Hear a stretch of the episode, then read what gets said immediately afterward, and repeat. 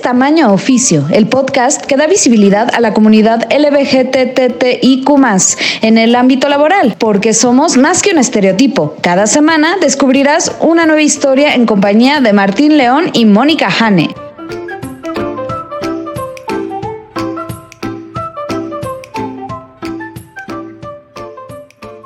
Hola, ¿qué tal? Bienvenidos a Tamaño Oficio con Martín León, el doncel de la comedia en México. Hola Martín, ¿cómo estás? Súper bien, especialmente porque estoy aquí contigo, mi co-host, Mónica Jane, la lesbiana más profesional que yo conozco.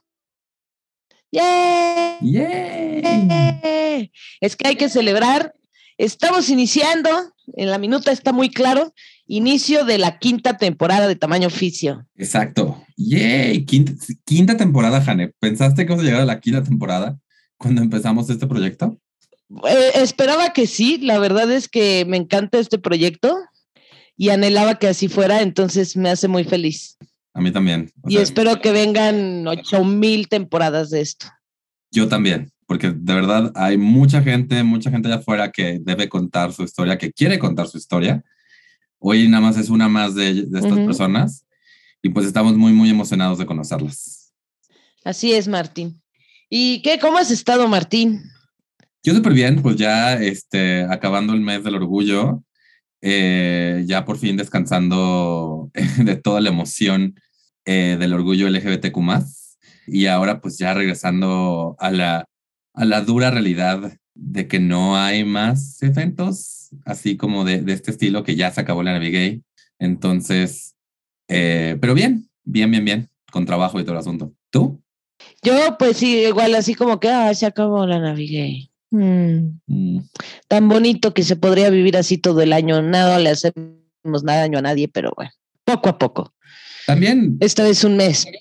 También es lindo que haya un, un, un momento para celebrarlo y ya luego un momento para empezar a planear el siguiente año. Al final del día lo vivimos todos los días, ¿no? O sea. Nosotros no podemos celebrar todos los días. Así es, así es que está padre. Pues ando, pues además ando con, bueno, mucho trabajo como siempre y con muchas actividades del lado personal. Sí me estoy cansando, Martín, pero vamos bien, lo vamos a lograr. En las palabras de Diego Sanasi, ya no tienes 20. Sí, no, Evidentemente ya no tengo 20. Aunque te ves muy joven, ¿eh? Solo porque esto es un podcast. Sí, me han dicho, pero creo que ya no tanto. Mira, gracias a Dios esto es un podcast. Solo oyen mi voz arguadientosa que se la pueden, eh, ¿cómo se dice?, adjudicar al cigarro. Entonces, eso es una gran ventaja porque no ven las canas que me están saliendo. Ya estoy cerca de ser cabecita plateada, Martín, ¿ya viste? Sí, pero se, te ve bien, te ves bien. Gracias, Martín. Te ves Gracias por quererme. no es el foco de atrás que me hace brillar. Muy bien, Martín. Oye, cuéntanos, preséntanos, ¿quién es la invitada? Porque ahora vamos a empezar esta temporada con una invitada. ¿Quién es nuestra invitada en esta ocasión? Nuestra invitada es Rocío, coordinadora de ventas nacional Rocks para los cuates. Ella es una mujer lesbiana que estudió para secretaria ejecutiva, pero pues su camino de vida la llevó por un lado muy diferente, muy interesante. Entonces, pues ella es nuestra invitada de hoy eh, y esperamos que disfruten de esta entrevista. Vamos a escucharla.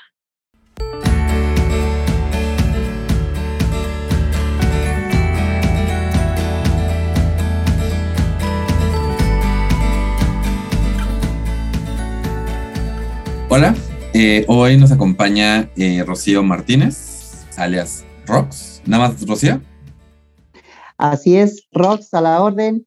Saludos Martín, saludos Fanny. Hola, ¿qué tal? Gracias por acompañarnos. Eh, Rocío estudió para secretaria ejecutiva en 1981 y ahora es coordinadora de ventas foráneas. Muchas gracias por acompañarnos. A la orden, al contrario, el placer es mío. De nuevo, gracias por estar aquí. Ya escuchaste un par, un episodio de, de tamaño oficio, entonces pues empezamos eh, con la pregunta normal, que es, pues, ¿cómo fue que decidiste estudiar a lo que te dedicaste? Fue tanto mi, mi, idea simplemente llegó la oportunidad por medio de una beca y pues la quisimos aprovechar más que nada, ¿no? Entonces esa fue la iniciativa de entrar a estudiar esa carrera y por cuestiones económicas familiares, pues me vi en, la necesidad de hacerlo, sobre todo económicas, porque me dio la oportunidad de ingresar a, a un trabajo a temprana edad, que fue a los 16 años, ya de manera formal en una oficina. Bien chiquita, a los 16. Así es, a Canal 11 entré en el año del 82 y ahí fueron mis pininos en, el, en, la cuestión de oficina y de ahí pues tardé 10 años en esa empresa. ¿10 años estuviste en Canal 11? Así es. Y uh, cuéntame, ahí en ese primer trabajo, ¿qué, qué hacías? ¿Cómo Estuve era el ambiente? Eh, ok, el ambiente, pues lo normal, yo en ese momento me manejé heterosexualmente, casada, y el trabajar ahí fue una experiencia padrísima, fue, el, te digo, el pinino para entrar ahí, causarme a lo que de alguna manera ahora estoy ejerciendo de manera diferente entre que en recursos humanos y por eh, retiro voluntario. Tuve la suerte de ingresar ahora a la empresa en la que estoy laborando.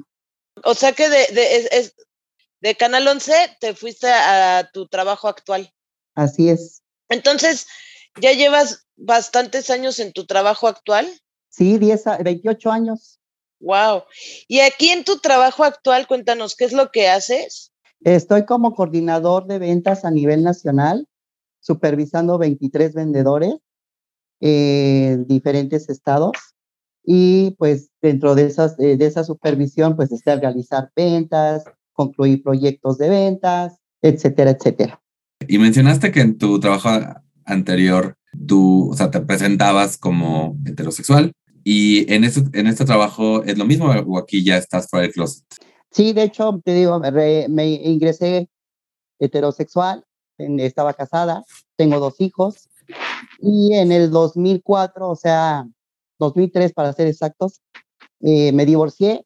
En el 2004 inicié la relación con una chica, salí de closet y ahí fue cuando ya me declaré abiertamente lesbiana. ¿Y así de valiente?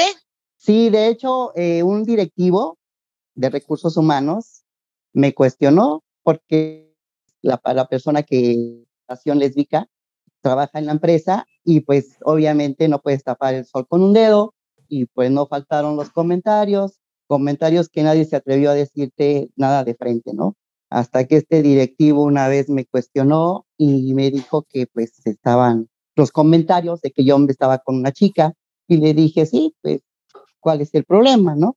Ninguno, ninguno. De alguna manera nos defendieron, entre comillas, en la relación. O sea, literal te dijeron, si se meten contigo, se meten con nosotros.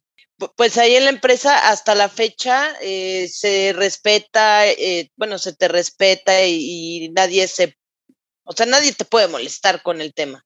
Eh, no. ¿O cómo funciona? Mira, los jefes no se meten, respetan esa situación.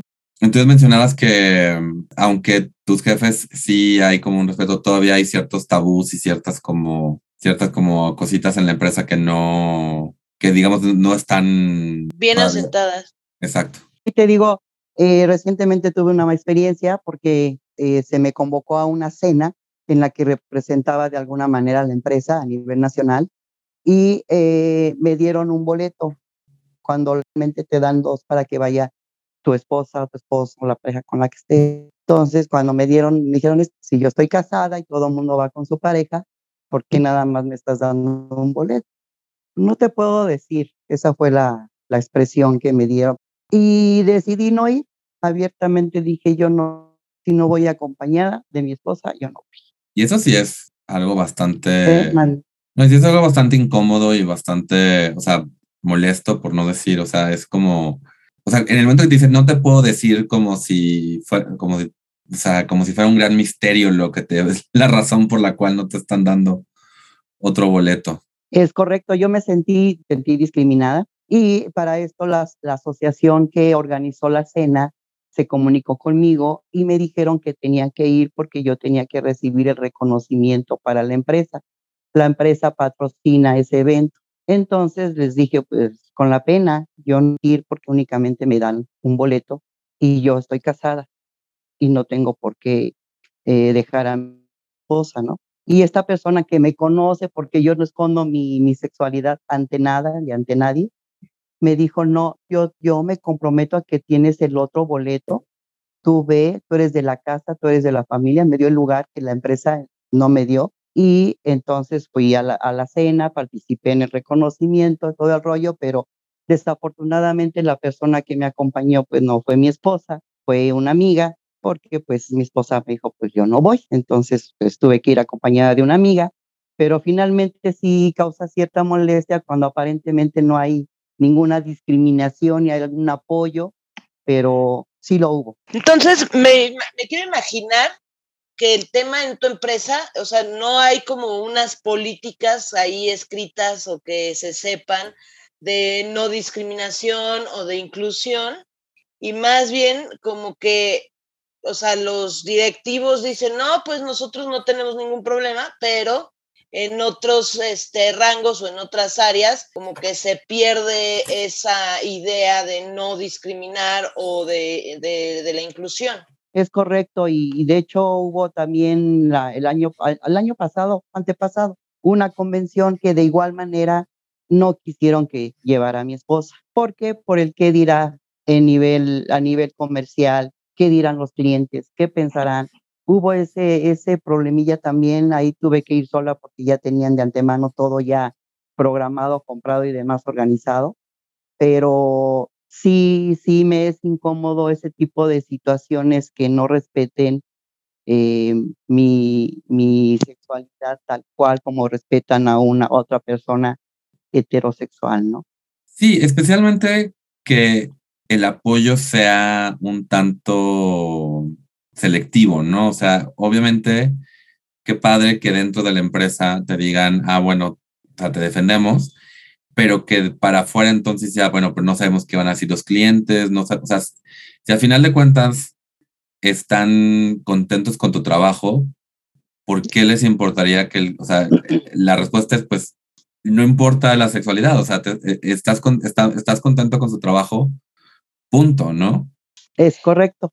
Sabes que suenan un poco como mi mamá cuando salí del closet y que llegó en un punto donde me dijo, bueno, está bien, no me importa, te voy a apoyar, pero no se lo digas a nadie.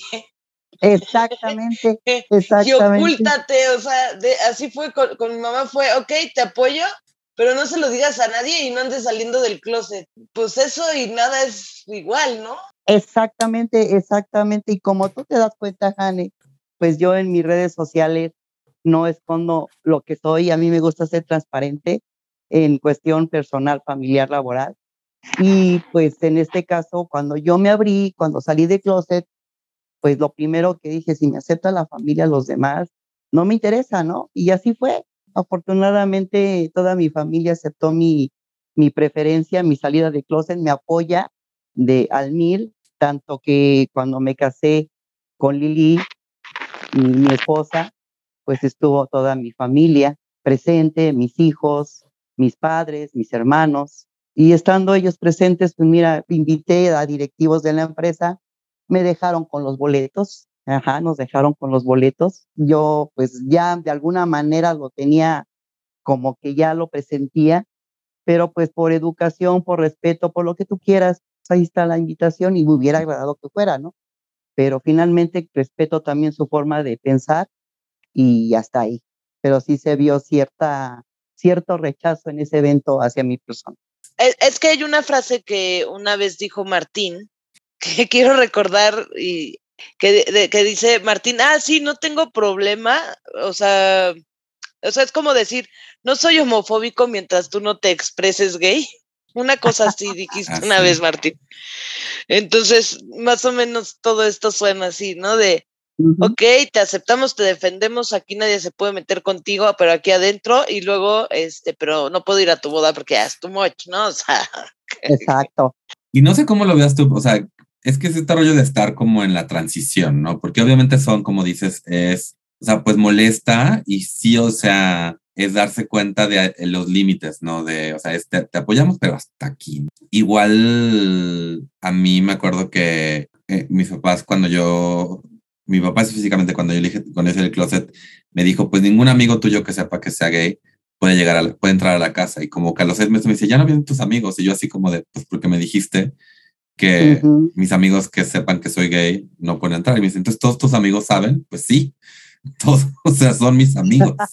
claro. Y ponle esto, este, esta cosa que mencionas de ser, o sea, porque estás usando tus redes sociales como las usaría cualquier otra persona, a final de cuentas, o sea, estás mostrando la parte de tu vida que te sientes cómoda este, eh, eh, compartiendo. Pero aún dentro de esto, o sea, sí has visto, o sea, no sé si hay una, una diferencia entre cómo veías el trato a personas LGBT en Canal 11 y esta nueva empresa, y si has visto como un avance en, estos 40 años que has estado trabajando en cómo las personas LGBT pueden, pues, eh, abiertamente decir su identidad en el trabajo. Pues fíjate que sí, aunque ahora que lo mencionas, en Canal 11, cuando trabajé en recursos humanos, el jefe de personal tenía su pareja gay.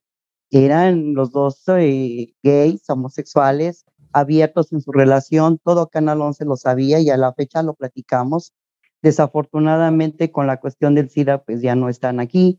Pero eh, en ese tiempo, al menos en lo personal, yo nunca lo vi mal, al contrario, me encantaban las personas, me encantaba su amistad, eran unas personas tan agradables y este, sin agraviar, bien, bien atentos, bien respetuosos, y, y, la gente los respetaba, aunque a, las, a espaldas de ellos, pues no faltaban los malos comentarios, obviamente, pero sí se dio apertura en Canal 11 a tener ese tipo de, de, de aceptar ese tipo de personas, por decirlo así, con su relación, ¿no?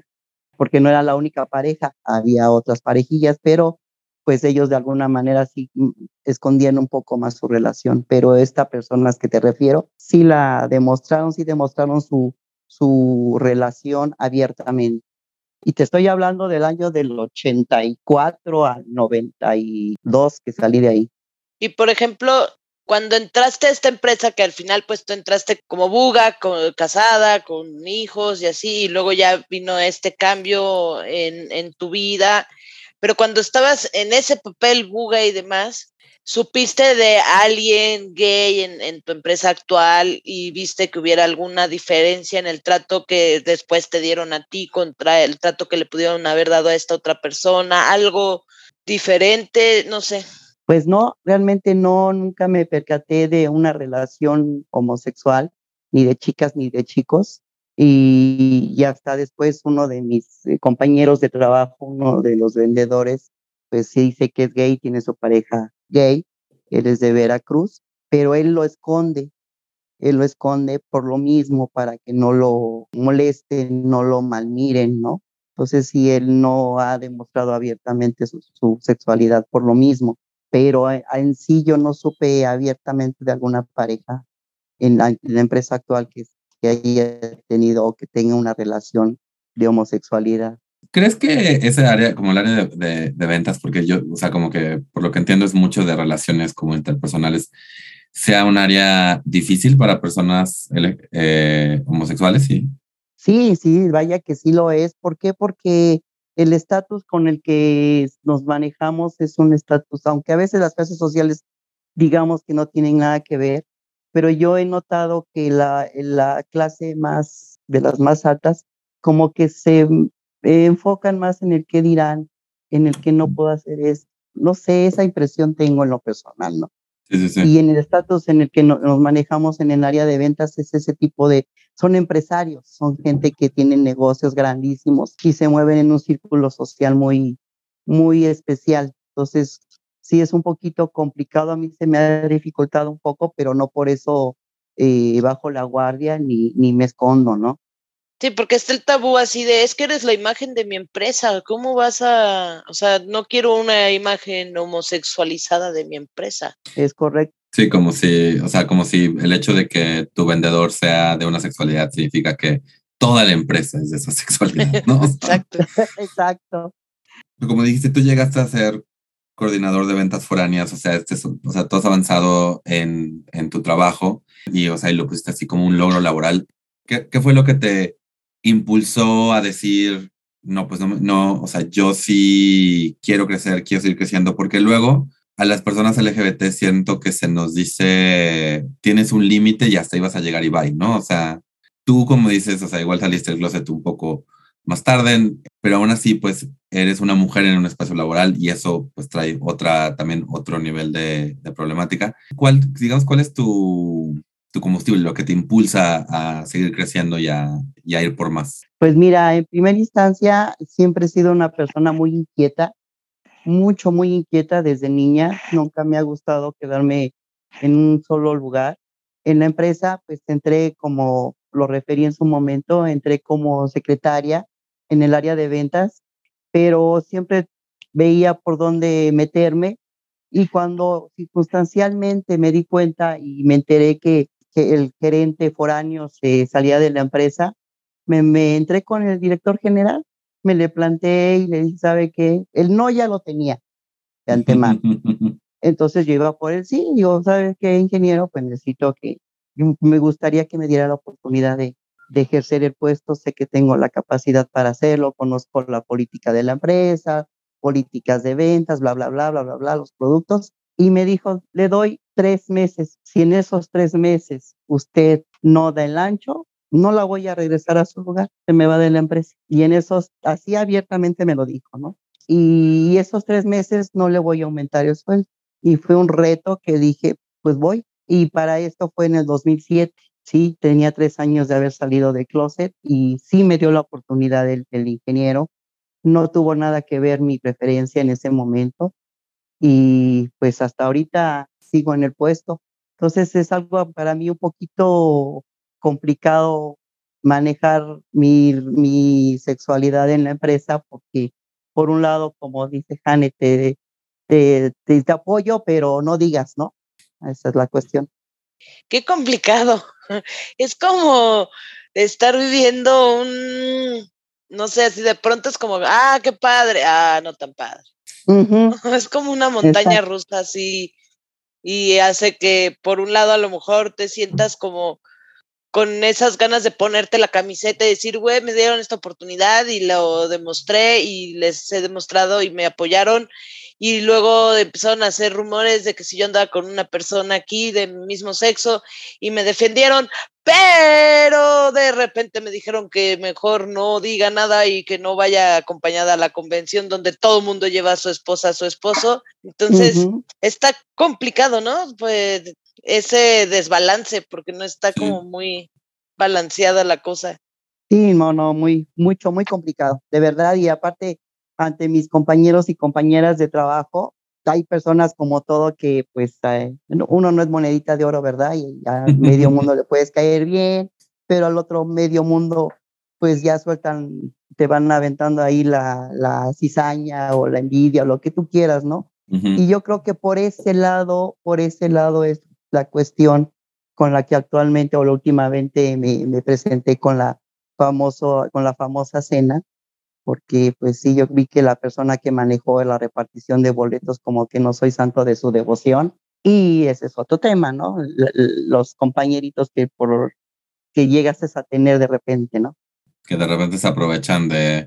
También eh, aquí hemos hablado de, de, cómo los aliados heterosexuales, pues no es nada más decir, ay, me caen bien, sino también, por, por ejemplo, en, si alguien vio esto, el decir, oye, ¿por qué no estás así literal nada más punto? ¿Por qué no estás invitando a su pareja? Pero es que no, o sea, no, no vamos eh, en esta parte de normalizar, pues eso es, pues obviamente va, le vamos a dar los boletos porque sabemos que tiene su pareja y va a venir, punto, o sea, pero es que son mujeres, pues sí, o sea, no te, no, no, te juramos que igual como ahorita está todo el rollo de Lightyear, no, no, o sea, no es un rayo homosexualizador, no es que entres dos lesbianas a la, a la, a la cena y detrás de ella toda la marcha del orgullo, o sea, Nada más es, es algo cotidiano y normal, punto, ¿no? Así es, exactamente, así es. Y además, por ejemplo, o sea, yo estoy totalmente de acuerdo con lo que hizo tu esposa de, o sea, y que una vez que ya dijeron, no, pues sí, aquí está el boleto, pues ella dijo, no, pues o sea, también, o sea, ¿por qué tengo que yo irme a incomodar en un lugar cuando... Exacto. No no es poner curita y nada más, ¿no? O sea, también ahí creo que debe haber habido, haber habido algo más así de una disculpa de, oye, pues la cagamos, pero pues aquí está, ¿no? No, no sé, e, esto igual, o sea, y aquí tú, tú dime qué tanto estés cómodo, estés cómodo de hablar, porque pues tú saliste del closet, eh, bueno, ya casada, ¿tú te descubriste eh, lesbiana después de casarte o fue, cómo fue ese camino? Bueno, mira, en retrospectiva, de niña, pues yo tenía ciertas tendencias. Me gustaba jugar con puro niño, los juegos rudos. Estaba hoy escuchando la, la entrevista que hizo Olivia Díaz con ustedes en una, en una de sus entrevistas y ella refirió que en su familia nunca le habían dicho machorra. Pues a mí sí me dijeron, mi abuelita, yo creo que ya sabía o no sé, pero me decía machorra, ¿no? Es que eres bien machorra y que no sé qué, porque yo me vestía como niño. Finalmente, eh, mi personalidad yo la consideraba andrógina, ¿sí? No era, no era muy femenina, pero tampoco era muy masculina, pero sí era ruda en ciertas actitudes, en ciertas cosas. Me casé, tuve a mis hijos, de ahí de alguna manera mi transición fue femenina, ya me pintaba, ya me, ya me cuidaba más eh, mi personal físicamente como femenina. Sin embargo, soy sincera, en, en ese trayecto de casada, pues había chicas que me llamaban la atención pero yo lo atribuía que era como una admiración, ¿sí? Ay, esa chica está muy guapa, se ve muy bien, etcétera, etcétera, ¿no? Me divorcio en el 2003, en el 2004 pues ya empiezo la relación con esta persona, pero empecé con puros mensajitos, pero pues de alguna manera una atracción, ¿no? Y fue ahí cuando entró en una en un conflicto interno, estaré bien, estaré mal, ¿qué está pasando conmigo, no? y estuve a punto de caer con un terapeuta o con un psicólogo para que me orientara, por lo que a lo mejor, o no a lo mejor, lo que realmente yo era, pero que no lo descubrí en su momento, no me quise dar cuenta, o me dejé llevar por, pues tú eres mujer y tú te tienes que casar, ¿no? Tú tienes que tener hijos y todo ese rollo, ¿no? Y así fue. Ya cuando salí abiertamente de closet, pues yo dije, yo, yo no soy de medias tintas, o es todo o es nada. Y así lo manifesté desde un principio. No, de verdad, felicidades. Es muy padre ver a alguien encontrarse a sí, misma de forma auténtica. Gracias. Pues, eh, ¿alguna otra pregunta, Jane? Este, no. Yo, eh, pues no, la verdad, esa era mi, mi, última pregunta. Además, me gustó mucho, mucho lo que acabas de decir. Entonces, creo que sí tienes otra pregunta. Bueno, sí, tengo la última pregunta, que nadie se salva de ella. Vamos. si existiera un genio de la lámpara maravillosa LGBTIQ+, ¿qué deseo le pedirías? Pues mira, a mí me gustaría que incluyeran en la primaria, abiertamente ya, un tema dedicado a la identidad sexual. Me encantaría obviamente que todo esto fuera desde casa, ¿no? Pero si en la casa tenemos ciertos tabús, como hace años se, manejó lo de la biología, me tocó eso de que, no, pues ahora vamos a ver que la vagina, que el pene, que este, que el otro, ¿no? Y mucha gente se alarmó, decía, bueno, pero ¿con qué tomas, tocas esos temas si son muy, muy censurados, ¿no? Y ahora a mí me gustaría que ese tema de la identidad sexual se presentara desde niños en la primaria, porque pues, yo tengo, al igual que mi esposa, tenemos sobrinos pequeños, yo tengo mis nietos y mis nietas, y nos ven como una pareja normal, por decirlo así. Nos ven, nos consideran tías y ven una relación normal. Nunca cuestionan qué haces mi tía con otra tía, ¿no? Te lo juro que ellos no tienen esa malicia. Y si desde la primaria tuvieran esa educación, yo creo que se abriría un poco más este tema tan, tan complejo y tan difícil para nosotros que estamos en este ambiente. Ese sería mi deseo. Más educación, por favor. sí.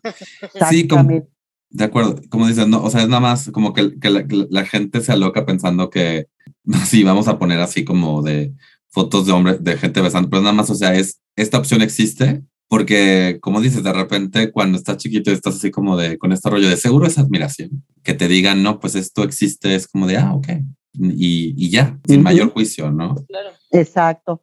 Y que además la información jamás te, o sea, jamás te va a, si eres heterosexual, la información que recibas no te va a homosexualizar o, a transgenerizar, ni nada de eso. O sea, al final del día pasas a aprender también a entender que hay otras opciones. Y bueno, si eres homosexual o transgénero, etcétera, vas a entender que, que no es que estés mal, que no eres el único y que también está bien y que también existe esa opción, ¿no? Y, lo vas a, vas a tener un proceso de crecimiento mucho más eh, sencillo o menos complicado. Claro, ¿no? No vas a estar así de, por Dios, ¿qué me está pasando? Y aparte la información a todos nos da poder, poder de decisión, poder de muchas cosas. Estoy de acuerdo, me gusta tu deseo. Ah, qué bueno, muchas gracias. Pues muchas, muchas gracias, Rox. Gracias por esta entrevista, de verdad. Te conozco, lo platicábamos hace rato, de hace 10 años y siempre ha sido un gusto platicar contigo y en esta entrevista muy enriquecedor. Ah, qué amable. Pues muchas gracias a ustedes por darme la oportunidad de expresar a viva voz, de verdad, y, y mi identidad, que pues con mi familia, con mis amistades, con todo el mundo, pero pues yo sé que ahorita nos están escuchando y que pues las personitas que se encuentran en ese trance de que si soy o no soy, abiertamente lo hagan, entiendan que la vida es una y que solamente uno tiene el poder de decidir cómo vivirla y con quién. Con quién la almohada compartir. Esa es la frase. Qué bonito. Gracias. esas, son las mejores palabras para terminar la entrevista. De nuevo, muchas gracias y pues estamos en contacto. Claro que sí, un gustazo, Martín. Gracias. Un gustazo. Un abrazo. Bye. Un abrazo. Un abrazo. Bye.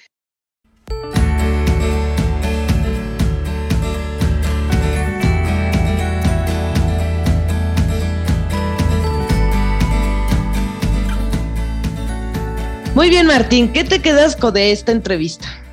Pues lo primero es que el camino de estudiar una cosa pero me dediqué a otra es muy común para gente de cualquier sexualidad. Y creo que eso es algo bueno que para cualquier persona que estudió algo y de repente se encuentra diciendo a cualquier edad diciendo, oh my God, lo que estudié no es lo que quiero ser, lo, lo, quiero, a lo que me quiero dedicar. Y pues es, es bueno ver que tantas personas que o sea, que logra, que, que lo importante para, para ellas es estar en un lugar donde se sientan cómodas y plenas y no nada más mi papelito dice una cosa, me tengo que quedar en ese camino. Que existe esa, o sea, puedes abrirte y buscarte oportunidades en otras áreas, ¿no? Y, y eso está padre. Sí, exacto. Y, y, y, pues eso, o sea, que, que no, no dudes de, o, o, más bien, o sea, el valor no es hacerlo sin miedo, sino tener miedo y hacerlo, ¿no? Como también que aproveches estas oportunidades que te aparecen, como, como a Rox que le salió una oportunidad de una beca eh, y la tomó, y pues eso, o sea, que... Que retó a su jefe, me encantó que retara a su jefe cuando fue así de, bueno, pero ¿y si no funcionas qué? ¿Me corres? Pero dame la oportunidad, o sea, eso me encantó. Sí, y cuánta gente no me ha dicho, no, pues mejor, mejor no, ¿no? O sea. Ni le muevo. Exacto. Pero pues lo hizo y lo logró. Fue un. Así es. Y por eso es lo que menciona ella, ¿no? De ir por la oportunidad. Y eso, pues, pues sí, o sea, es muy, muy admirable, la verdad, todo lo que ella ha hecho y está haciendo y sigue haciendo de realmente plantarse y decir, este es mi lugar y no tienen por qué quitarme de aquí. Exactamente, eso le admiro, le admiro mucho a, a Rox porque pues a lo largo de la entrevista ha sido una persona que, que dice, a ver, momento, este soy yo y voy por ese puesto, este soy yo y me respetas y respetas a mi pareja y me das el mismo lugar que a cualquier otro todo eso me, me, encanta. Me saca un poco de onda la empresa donde está trabajando, porque por un lado es como que, como lo que mencioné justamente en la entrevista, ¿no? Así de, se parece a mi mamá, esos señores, ¿no? Así de, bueno, yo te apoyo, pero no le digas a nadie, pero no salgas del closet, o sea, está muy, pues es como un apoyo a medias, ¿estás de acuerdo? Sí, y, y digo, de apoyo a medias a nada de apoyo, pues apoyo a medias supongo, pero también lo que esperamos y espero, yo creo, bueno, más bien espero y creo esperamos de este podcast es que la gente se dé cuenta que, pues que el apoyo a medias es mejor que se convierta completamente apoyo a, a que a, dejarte espacio para retroceder, ¿no? Entonces, eh, por ejemplo, en, como que en los detalles, en las especificidades que mencionó, si ya estás apoyando, o sea, si ya tienes esta empleada que te funciona, que valoras todo el asunto, pues literal nada más darle el boleto a su pareja como se lo darías a la pareja de cualquier otra persona, es lo menos que puedes hacer. De lo menos. Totalmente de acuerdo. Pero bueno, felicidades a Rox que se mantiene eh, firme y se defiende sola, pues. O sea, sí, eso pero también qué lindo que tenga su círculo de apoyo. Eh, y que tenga su círculo, exactamente. Y pasando al siguiente punto de nuestra, de nuestra minuta, traigo una noticia. Cuéntanos. Bueno, una nota, ¿no? Más bien. No sé si es como nota o noticia. Una nota, una noticia, una notita, una notota. El encabezado dice así. Así es la lucha de dos madres para registrar a su bebé en Querétaro. Yasmín Fajardo y Abisag Basemat Morones ampliaron su familia gracias a un proceso de inseminación artificial. Hoy han enfrentado obstáculos para que su bebé sea reconocido. ¿Dónde están En Querétaro. Bueno, ahí te va la historia. Este, Yasmín Fajardo y Abisag Besamat Morones son una pareja igualitaria que se casaron en Coahuila y encontraron en Querétaro oportunidades laborales más prósperas. Actualmente están en proceso de registrar a su primer hijo, pero en el camino han encontrado resistencia burocrática. Tras tener al bebé en brazos, el proceso ante el registro civil ha sido complicado. No pensamos que fuera a ser así de tedioso. Lo primero que hicimos fue registrarlo ante el IMSS. Para la institución fue su primer paso en el Estado y se, y se pudo sin ningún tema, refirió a Bisag Basemat. Ambas acudieron a la delegación de Carrillo Puerto. Les dice, es registro de parejas igualitarias, contestaron que no había problema, le dieron una ficha y cuando empiezan a revisar los documentos, pues ya fue cuando le dijeron, oye, no, como que no entendían qué, qué estaba pasando y fue que le volvieron a decir a la persona, oye, somos una pareja igualitaria, aquí están los documentos de mi pareja. Y entonces fue cuando eh, les dijeron así de, ay, espérame allá afuera. Y prácticamente la tuvieron esperando más de una hora. Cuando salió el juez, le dijo, ¿sabes qué? No te lo puedo registrar, no tenemos todavía el permiso para hacerlo, no hemos hecho un caso de este tipo con la pena. Y que pues ellas reclamaron así de mis derechos, ¿por qué no? Y pues ya este, tuvieron que salir de allí y pues hicieron un segundo intento, tampoco lo lograron hacer, entonces ha sido como todo un via crucis para poder registrar a su pequeño hijo. Que, ahí es lo que digo, o sea este rollo de de, no lo hemos hecho antes, en algún pues momento. Sí, porque en algún iba a pasar, ¿no? Hacer, exacto. Y que les dijeron que, bueno, lo que les aconsejaron fue así de, yo les sugiero que realicen un amparo y que nos obliguen a registrarte a tu bebé o acudan a otro estado donde esté habilitado esto. Sí, que, o sea, que es el tipo de cosas que la gente no entiende que, o sea, es un gasto de tiempo, un gasto de recursos, es o sea, por eso es importante que estas legislaciones se conviertan en acciones concretas en cualquier lado, porque no es posible, o sea, imagínate que a una pareja heterosexual le dijeran, no, pues a tu hijo no lo vamos a registrar aquí, vete a otro lado. O así de, ay, es que es la primera vez que las bugas tienen un hijo aquí en este pueblo porque nunca se habían reproducido, ¿no? O, nunca los registraron aquí, no sé cómo se haga, pues, o sea, se registra igual.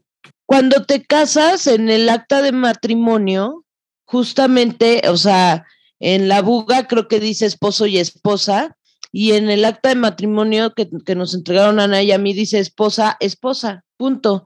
Entonces, ¿cuál sería el problema si pudiste cambiarle el machote al acta de, matrimonio, que no le cambies el, el acta de nacimiento y le pongas madre, talalala, madre, talalala, y ya, porque además ahora ya se puede, no sé si sepas, pero tú ya puedes decidir en los heteros ya pueden decidir, por ejemplo, si quieren que vaya primero el apellido paterno o, que vaya el apellido materno primero. Sí, pero ¿tú crees, que, ¿tú crees que en este lugar donde no están registrando a una pareja de, lesbianas, aceptar, o sea, si, si de repente viene una pareja y dice, queremos el materno primero, ¿no los van a ver con cara de, eso no se puede? Seguramente también le van a decir que no. Ajá. Van a decir, no, es que tengo que hablar Nunca lo hemos hecho. Exacto. Porque sí, o sea, finalmente es eso, las libertades son para todos, pero también es, o sea, estos, estas cosas son pues para todos. Y de nuevo, no lo hemos hecho antes, no, no es una, no es una excusa para seguir la ley. Exactamente. No, aparte se me hace así súper mala onda que te digan, pues mira, ve y haz un amparo para que nos obliguen a hacerlo. O sea, sí lo podrías hacer, o sea, no me estás esperando a que te obliguen a hacerlo. Pues en cuántos estados por el matrimonio igualitario no fue lo mismo. Y de nuevo es un, es un gastadero de lana, gastadero de tiempo. Y pues la cosa es que no tendría que ser así. O sea, por ejemplo, en San Francisco, en algún momento el, el gobernador o el alcalde de San Francisco, no me acuerdo quién fue, se dio cuenta que por una tecnicalidad en, en, la ley podían casar a personas del mismo sexo. Entonces dijeron, corran todos al Capitolio, o sea, al, al, a las oficinas de gobierno, y todas las parejas del mismo sexo se pueden casar ahorita.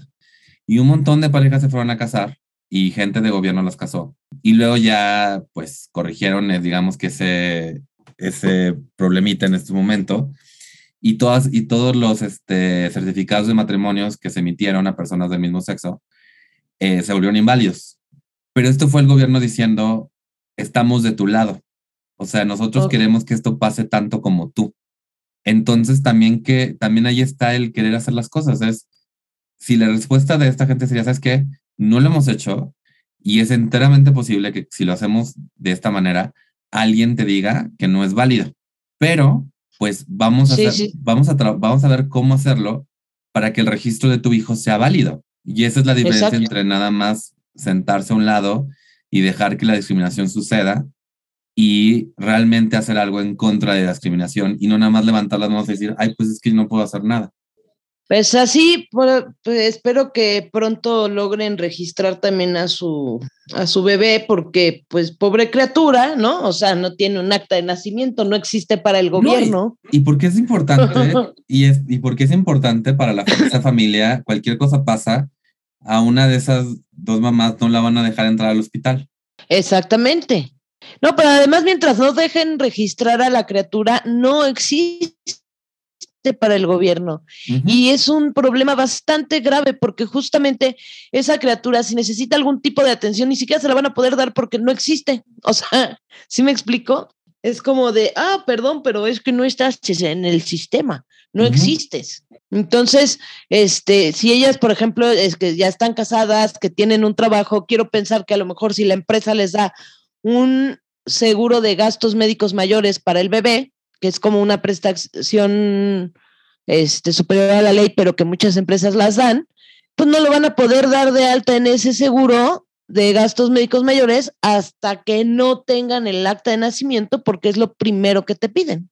Entonces, ese bebé se está perdiendo de tener un seguro de gastos médicos mayores. Esperemos que no lo necesite, obviamente, pero justamente es importante porque también generas antigüedad para cualquier eventualidad y ese bebé no le está generando.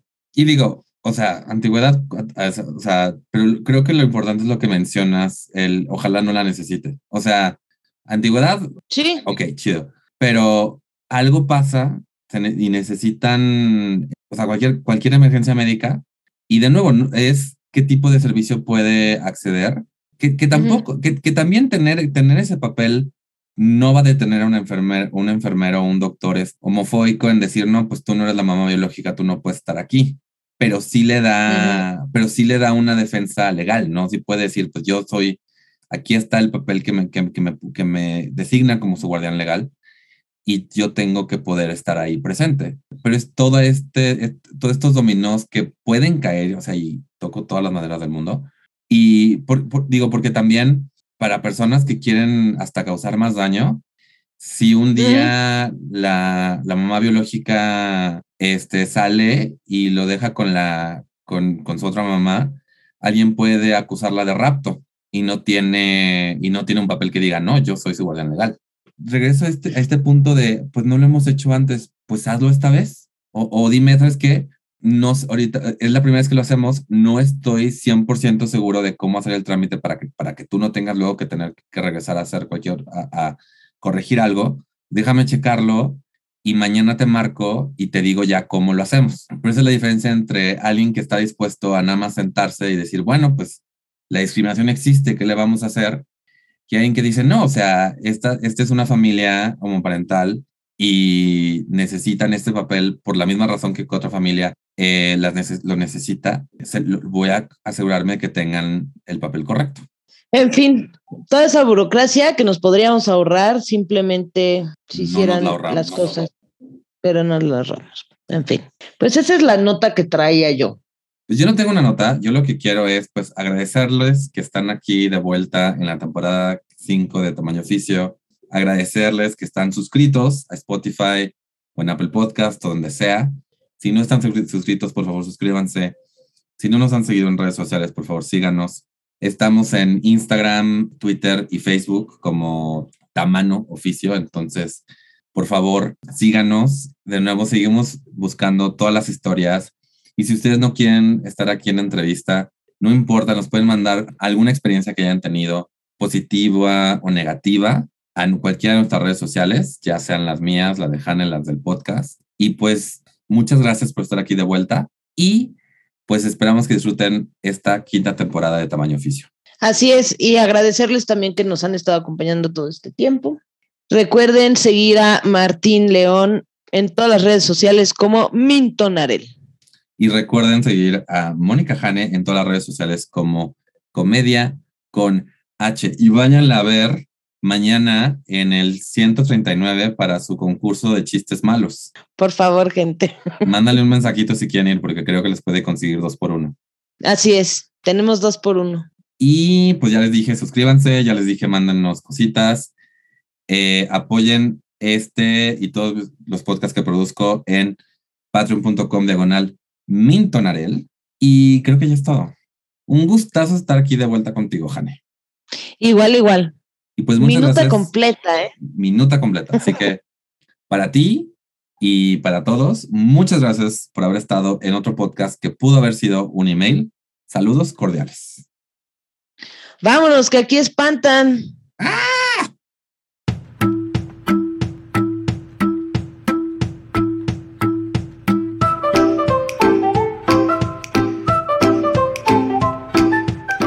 Tamaño Oficio. Gracias por escucharnos. Síguenos en Facebook y Twitter y recuerda compartir este podcast con tus amigos.